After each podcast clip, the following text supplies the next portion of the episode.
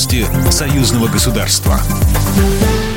Здравствуйте, в студии Екатерина Шевцова. Президент Беларуси Александр Лукашенко высказался против того, чтобы белорусское вооружение оказалось на Украине. Об этом сообщила пресс-служба главы государства. Президент посетил общевойсковой полигон Абуз-Лесновский в Брестской области. Белорусскому лидеру представили отечественные разработки военно-промышленного комплекса, в том числе беспилотные авиационные комплексы, которые уже стоят на вооружении белорусской армии.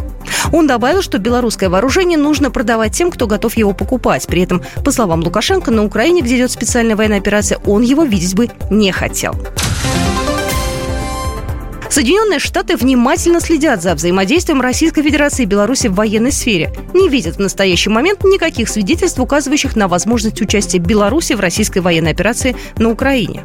Об этом заявил на регулярном брифинге для журналистов пресс-секретарь Пентагона, генерал ВВС США Патрик Райдер, передает ТАСС. Как ранее заявил координатор по стратегическим коммуникациям в Совете нацбезопасности Белого дома Джон Керби, власти США полагают, что вооруженные силы Беларуси не участвуют в российской специальной военной операции на Украине, а также в военно-техническом сотрудничестве между Москвой и Тегераном.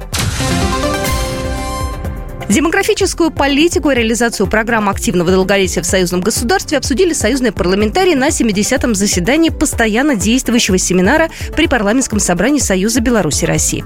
Встреча состоялась в Калининграде. Людмила Макарина-Кибак, заместитель председателя комиссии по труду, социальной политике и здравоохранению парламентского собрания Союза Беларуси России.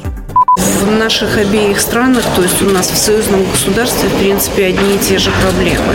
На сегодняшний день, как и во всем мире, есть демографическая проблема, снизилась рождаемость.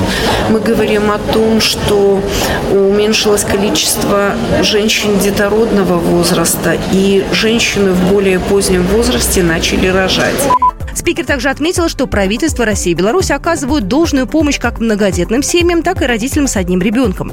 Необходимо понять, как уменьшить количество разводов, увеличить рождаемость в целом и улучшить качество жизни. Среди участников семинара депутаты парламентского собрания, представители Министерства ведомств России и Беларуси, ведущие ученые, специалисты двух стран в области здравоохранения, демографии активного долголетия. По итогам семинара будет разработан документ, содержащий практические рекомендации для решения демографических проблем.